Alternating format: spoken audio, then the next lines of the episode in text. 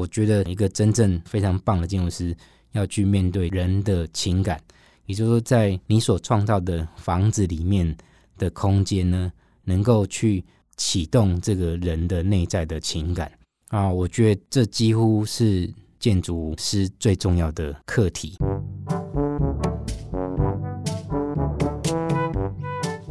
大家好，我是沈庭珍啊，欢迎收听诚品讲堂 Podcast。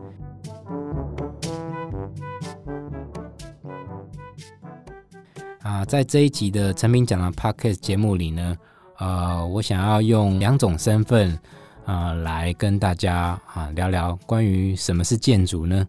啊，这件事情，我想一开始大家知道我作为一个建筑师，是从我的建筑作品，大概从二零一三年开始，陆陆续续有。一些呃临时的建筑装置啊，到到住宅等等的的建筑作品，但大家不太知道我另外一个呃角色呢，是在我做建筑之前，就是一直有一个呃我我自己的基本的设定，就是作为一个绘画创作者。那我这两个角色呢啊，不断的交互的呃互相的形塑我的对这个建筑的认知。还有另外一个角色啊，就是关于我作为一个一般人这件事情。那关于建筑是什么这样的啊问题呢？其实在，在我每一个阶段啊，我都会重新不断的啊问我自己一次啊。也也许十年前啊，我认为建筑是什么，跟我现在职业了呃十几年之后。所体会到的建筑是什么？其实我觉得已经有一个非常大的呃差别。我也也许我从几个面向讨论这件事情，就是在当我想要考建筑系的时候，大家一定会会说，为什么我想考建筑系？呃，我记得我小时候想要念建筑的最大的原因是啊、我喜欢画画。那我又是呃理工组的学生，那。把画画跟理工组这两件事情结合起来，你会你会想，哎，大概就是建筑系吧。那所以，当会画画这件事情是是一个学习建筑的动力，那也代表着，其实我认为学习建筑呢是在画画这件事情。可是，当我职业了呃十几年之后，我觉得建筑有几个啊、呃、其他领域非常难取代的的特色。我从工作上的两个。体会到的呃面向来理解建筑，第一个就是这样的尺度的落差。你在面对一个呃一个比你大的东西，大家都知道啊，建筑一定比我们大嘛，那啊你才有办法可以住在里面。那第二个是这个呃时间的落差。你在面对这个建筑工作的时候啊，你会体会到啊跟一般。面对其他事物的时间是完全不同的，它会非常的长，可能常常都已经是两年起跳，甚至常常都是五六年以上。光这两个这个工作上的理解啊、其实就有点颠覆掉啊、呃，我以前对于这个啊、学生时代对于建筑的理解，就是建筑就是要会画画，那就很像是一般人在看待建筑的时候，常常看到的是建筑的外观啊、如果说啊。大家通常讨论到建筑的时候，都会说：“哎，那个东西是啊、漂不漂亮，或者是啊、它是什么样的样式？”那呃，从我的角度来看呢，就觉得只是它是一个非常这个基本的事情，但它不是一个核心的事情。当我们面对一个建筑工作的时候，每个人有他的生活的啊、欲望，有他他的需求，甚至只是吃饭、睡觉啊、回家这样的需求。他这个这个需求呢，就会带来无止境的呃细致的的讨论啊。我认为建筑的核心的处理的对象啊，就是生活。透过你在想象在盖房这件事情啊，你就可以碰触到建筑的核心，也就是我们建筑在处理的对象。我我我必须要处理的是人要怎么样在啊房子里面感觉到非常的。呃，愉快啊，非常的呃舒服啊，甚至是非常基本的，你每天的走动的这个动线呢，是不会卡卡的，就是很流畅的。然后你在啊、呃、这个房子里面走动的时候，你可能会因为某些的这个光线洒进来，或者是某一刻转角的停顿呢，啊、让你更能够在这空间里面非常舒服的生活。对我来说呢，我就觉得平常我在处理的建筑工作的材料的对象，然后那个对象最重要的事情是关于生活的创造。而不是你看得见的墙的创造。那当然，我们必须要去处理墙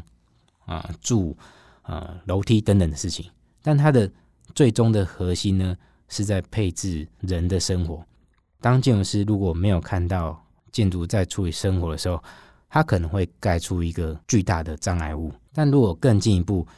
呃，我觉得，呃，一个真正非常棒的建筑师要去面对人的情感。也就是说，在你所创造的房子里面的空间呢，能够去启动这个人的内在的情感啊，我觉得这几乎是建筑师最重要的课题，也就是我认为建筑它最重要的核心，就是建筑是一个关于人的这个整体感觉的的细致的创造这样的事情。啊，关于大家对。建筑师的面对的这个对象，想起来应该是一个很硬、很坚固的这个建筑体哈。那我刚刚提的事情，好像跟这件事情刚好是相反的。确实，在我做建筑的过程里面，越来越清楚感觉到一件事情，就是怎么样把建筑变得更软。它是必须透过非常多的元素来引导人进入那个生活，而忘掉那个。啊，外在的这个僵硬的形式啊，所以建筑师就是要把那个僵硬的形式变得一点都不僵硬。呃，我我觉得我可能可以从别的呃领域来描述这件事情。啊、我很喜欢那个呃二世纪的画家啊，马蒂斯，他创造了很多啊非常自由的曲线啊，他在捕捉这个呃人体或者是窗景的时候，他都用了。非常自由的线条啊，去描绘，那去再现这个他所看到的对象。可是马蒂斯在描述他为什么画画的时候，他他清楚的描述一个事情，嗯，我觉得跟建筑非常的像。他说他画他所画的画呢，是要让人家在家里面看到他的时候，感觉到非常的舒服。我觉得马蒂斯他在做一件把有形的事物。转换成无形的感觉啊，或感受，而且他认为这是绘画的目的，所以他不是要让你感觉到那个绘画的形式是多么的厉害，没有，他反而想要除去他的绘画的有形的这个界限，然后让人呢可以进入到感觉到这个无形的事物的力量。我觉得那跟建筑在处理这个空间是一样的事情。一样在分享另外一个艺术家啊，二十世纪的啊后期有一个呃艺术家叫 Rusco，美国的抽象表现主义的画家啊，他在绘画的过程里面呢，曾经啊也是有一个非常重要的描述。他说呢，绘画是一个长远的旅程，那这个旅程呢是要带着大家克服所有的障碍，然后呃进入一个清晰的感受。他希望他的画不要造成任何的障碍。他的描述跟他的画是非常的一致的，因为你站在他的画之前呢，你是看不到那个画的啊。当然你看得到画，可是你会被那个画的某个东西吸引进去一个空间里面去。Rothko 认为，呃，那个叫做超越主体跟客体的事情，让你有自己的感觉，你就进入了一个自己的情感的状态。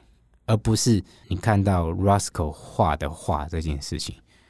所以从刚刚 Matisse 的绘画描述跟 r u s c o 的绘画描述来看，然后我觉得他们都在表达一个穿越的概念，就是他做了一件事情，他画了画，可是他要把你带进去另外一个空间，然后让你有一个除去任何障碍的啊，一个非常自由的。重新开始的感受，呃，我刚刚描述到就是建筑的定义嘛，哈，就是关于建筑师在创造这个人的整体感觉这件事情，我我觉得跟呃他们在讨论绘画是是非常啊相似的。当然，建筑有建筑的方法啊，绘画有绘画的方法。那如果我用建筑的例子来讨论怎么样啊把建筑有形的东西转换成无形呢？我我觉得首先也是啊非常矛盾的事情，就是当然我是一个建筑师的角度在谈论这件事情啊，是你必须先认识有形的事物，必须要了解建筑的，比如说墙、柱子、楼梯、开窗、窗户这件事情啊。那当然，我想一般人绝对不会好好的看你家的柱子啊，你家的墙啊，啊，你家的窗户啊，或者是你每天上班的。天花板，可是这些事物的组合，其实就构成了我刚才形容了，就是那个创造情感的空间。这些东西的组合是非常的重要。那建筑师的工作呢，就是必须透过一个组合的方式，重新把这些元素都拢在一起，透过这个组合的艺术呢，来创造空间。当你在家里面走楼梯的时候，你发现楼梯的空间让你感觉到它连接了房间这件事情的话，代表了它开启了一个空间的连接的可能性。当然，有可能你家的楼梯是没有这样的可能性的啊，因为它没有透过一个巧妙的啊思考就被盖出来了。我从一个我自身的经验出发，我在呃十多年前的时候曾经到巴黎旅行，就去。看了这个啊，法国二世纪非常重要的伟大的建筑师，就是科比的房子。那我记得我去看科比的房子之之前呢，呃，已经读了非常多关于科比的建筑的平面啊、外观啊，他的思考啊、他的论述啊，可是我从来没有走进去他的房子过。所以，当我第一次走进他的房子，我我好像是在那个房子里面。第一次感觉到这个建筑元素的魔力，那个那个魔力是科比透过他的思考跟他的对事物的组合能力，组合出一个非常有力量的空间。那个力量我很难描述，它是非常自由的、非常流动的空间。它跟外面的自然、跟外面的树有一个非常清楚的衔接。在楼上走动的人，跟在调控下面的人的关系，还有那个非常明亮的这个生活的感觉，就是这那个房子是一个，它不全然是抽象的，它有点带动了我对呃人类活动的可能性这件事情有一个新的理解。原来建筑体是可以让人进入到另外一个状态，但同时。他提醒了你就是一个人这件事情，而不是你不是卑微的。除了这个呃，我刚刚举的这个科比的呃小建筑呃例子之外呢，哦、也许那个跟一般没有接触到建筑史的人啊、有一点距离。那我用另外一个方式来讨论这个呃建筑如何从有有形转到啊、接触到这个无形的实际的想法。嗯，我我印象中我在台南念书的时候，其实很常在这个台南这个城市呢到处晃、到处走、到处看。当我去吃那些东西的时候，我会先感觉一下它跟周围环境的关系。摊贩或者是小吃店，常常有在不经意的状况下碰触到了一些建筑的核心问题啊，他利用了他的简单的棚架来笼罩了这个人的生活。那透过它的开放的性质，还有它的配置这个餐盘的方式，它怎么摆置它的桌子，怎么摆置它的料理的区域，那这些东西的配置啊，它造成了一个人可以非常的自在的走进去，然后啊非常自由的这个吃东西，那非常享受那一个过程。这个人在这个小吃摊里面。吃东西的这个画面，我从在远处看的时候啊，我就看到一个建筑转成无形的非常棒的例子。啊、大家不要小看这样的例子。就当这个摊贩的整个摆设或它的构造物做了不同的动作，做了错误的动作的时候，这个非常美好的这个吃东西的画面，它会消失。所以一般人在处理这个建筑的时候，其实他有形无形会碰触到一个开放性的问题，就是怎么样让人进入空间，怎么样让人家非常自在的走进这空间，那去生活。除了这个开放性之外，我也许可以再提一个呃例子。你回到你你家的时候，量量看你家的你坐的椅子的高度跟你桌子的高度的关系。当你坐在不对的椅子或不对的桌子旁边的时候，你所有的思绪呢啊会混乱。那或者说你就不太能够这么自在的阅读啊，或者是呃使用电脑等等。从一个家具的这个尺寸跟尺度的关系呢啊，拉到这个建筑的尺度来看。我们每天在处理的事情，几乎都可以回到尺寸这件事情。当一个空间啊的所有的尺寸跟比例达到一个非常理想的状态的时候，它可以创造你的啊新的感觉。可是刚好，我觉得有一件事情是更不可忽略，就是关于内在的语言的追寻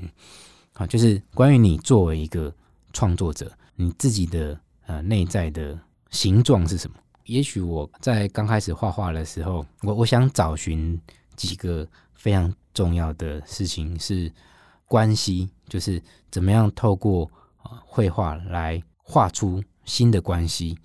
啊。刚刚我其实，在过程中讲建筑的时候，都会提到关系这两个字，就是空间跟空间的关系，窗户跟空间的关系，人的动线。跟人的停顿的关系，我先举一个大家可能都理解的木头跟木头相接的方式。如果你想把两根木头钉在一起，锁在一起，你会最简单的就是拿个螺丝把它给锁起来，那或者是拿个钉子把它钉起来。可是我可能不会认为这是一个木头跟木头最理想的衔接关系，我会更想要去用一种榫接，哦，就是老房子的时候你会看到那种公母榫。这样的榫接方式，让两个事物结合。那当然，这是结合的方法里面的传递某个关系。所以我在画画的时候，是让自己进入一个比较接近无意识的状况，去发现这个关系。但是我会有个设定一个目的，我希望能捕捉到一件情感的状态。可是透过比如说两个色块进行汇合。然后让它汇合的过程里面啊，有时候是穿越，有时候是缠绕啊，有时候是组合，或者是一点点接触。然后透过这样的啊非常抽象的色块的碰撞，我希望能够让整个画面，最终呢，我会希望整个画面啊能够出现情感，或者是一个力量的传递跟力量的流动。对我来说，建筑就是一个呃力的传递。就是这个建筑空间里面充满了这个呃力的可能性，传递的可能性会带动呃人的情感，所以我平常只能透过这个绘画来无意识的捕捉它，那就透过绘画，呃，有时候会希望让绘画呢，我我在画画的时候会希望可以有啊，比如说水正在流动的感觉，或者是呃希望可以抓住啊风。在流动的瞬间，那甚至有时候会很希望说描绘关于快要下雨之前的那一刻的画面是什么。也就是说，这是一个呃力跟关系的这个追寻。很特别是，我觉得手有时候哦、是比你的大脑啊、更自由。所以当我在画画的时候，大脑几乎它接近关闭状态，它透过。手在表达事情，但这个手呢，是一个不带成见的手，呃，也就是说，这个让手有一个感觉进去之后，他会带我重新去探索这个世界，所以我很喜欢自由绘画的自由度跟这个无意识的状态，让我重新发现啊自己内部的一个更敏锐的感觉跟。我所思考不到的的事情，除了我刚刚啊不断提到关于用绘画来寻求呃内部啊的个人的语言之外呢，关于灵感，呃，建筑创作的灵感来源呢，呃，我先用另外一个例子，大家都知道《二零零一太空漫游》的导演就是斯坦利·库柏力克。那库柏力克在描述他怎么样创作电影的时候，他喜欢到啊、书店呢，随便挑一本书开始翻阅它。好，他是完全不会说我要去书店找一本书，他就进去书店，凭着感觉拿出一本书来。然后开始读。他说，当他读这些书的时候，他会有一个非常鲜明的感受，有一个啊非常深刻的情绪。有这样引起他的鲜明的这个情感的时候呢，他会试着在之后的所有电影的工作，非常繁琐的工作里面，试着以这个情感、这个感受作为一个非常重要的基准，然后来发展他的电影。也就是说，他一直强调说，这个第一次的感受啊，比如说，我不知道大家有没有看过呃《金甲部队》这部电影啊，它是一个有原著小说的电影。库布里克啊，不断提到他阅读这一个小说的第一次的经验。他说，那个情绪他一直带在身边啊，甚至会影响到他在做电影的时候，人走动的声音有没有回应到。